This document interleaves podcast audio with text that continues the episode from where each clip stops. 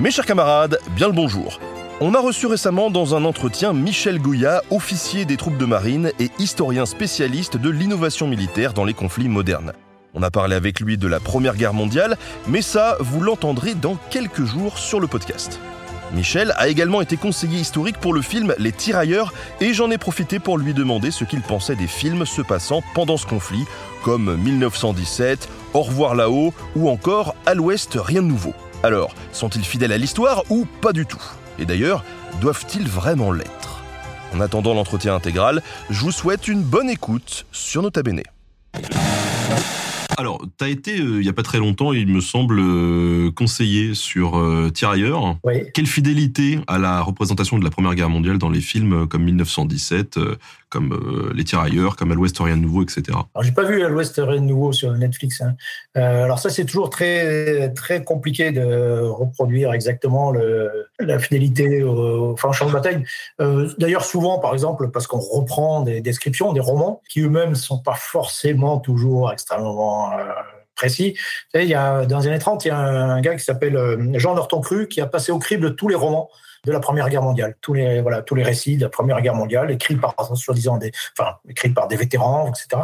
Et il montre que en réalité la plupart sont faux, sont exagérés, que il vraiment il étudie sur les, il va sur le terrain, il étudie tout exactement ce qui est écrit et dit que voilà il y a beaucoup d'exagération, que certains d'entre eux en fait n'ont jamais vu le combat, etc. Bon. Euh, donc faut se méfier des, des représentations. Euh, et puis euh, comment dire, il y a toujours aussi une confrontation entre le souci de véracité historique et puis les, euh, les questions, les problèmes de la production cinématographique. Que ça peut être des problèmes très concrets. Hein, dire, voilà, ben, quand je dis, ben, voilà, les mecs sont équipés comme ça, ils ont des fusils mitrailleurs Chocha, ils en ont deux par, par section, etc. On dit, ouais, mais le problème, c'est qu'on n'a pas. On n'a pas assez, quoi. Ah, bon, ben, ok. Donc, on fait avec.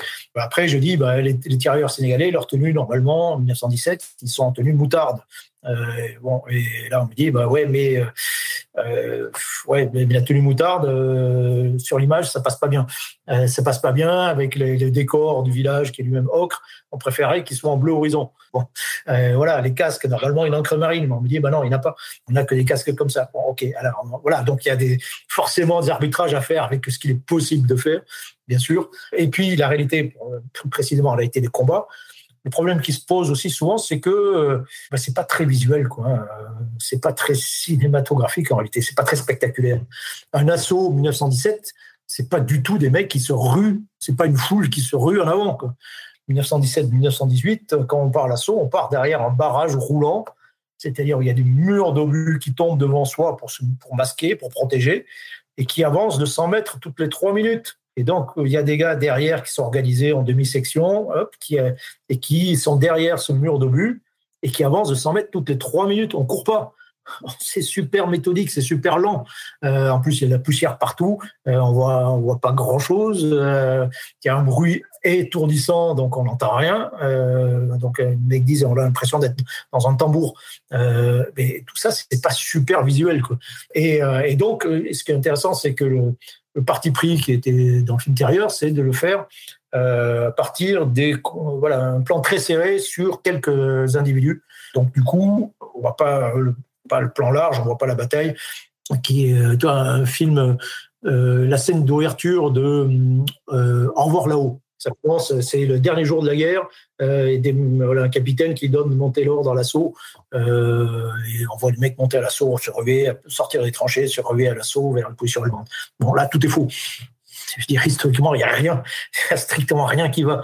Alors, point de vue de l'histoire, tout ça, ça peut avoir du, sens, mais euh, historiquement, il n'y a, a, absolument rien euh, d'historique là-dedans. Voilà, donc euh, c'est un arbitrage entre euh, forcément entre entre tout ça, entre ce qu'on peut faire, les moyens que l'on a, ce que l'on veut montrer, euh, ce qu'on a envie de montrer, et puis et puis l'histoire. Et bon, parfois c'est ça fait pas fort, toujours fond de bon ménage.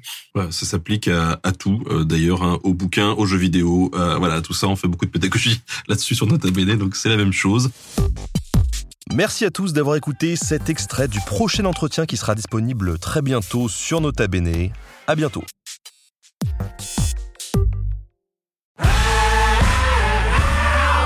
Si vous avez aimé ce podcast, vous aimerez aussi mon autre podcast, Callisto, dans lequel je vous raconte des mythes et des légendes. En attendant que vous nous suiviez sur Castbox, Apple Podcast, Podcast Addict ou toute autre plateforme qui propose cette fonction, n'hésitez pas à vous abonner. Vous pouvez même nous laisser une note et, soyons fous, un petit commentaire, je le lirai avec plaisir.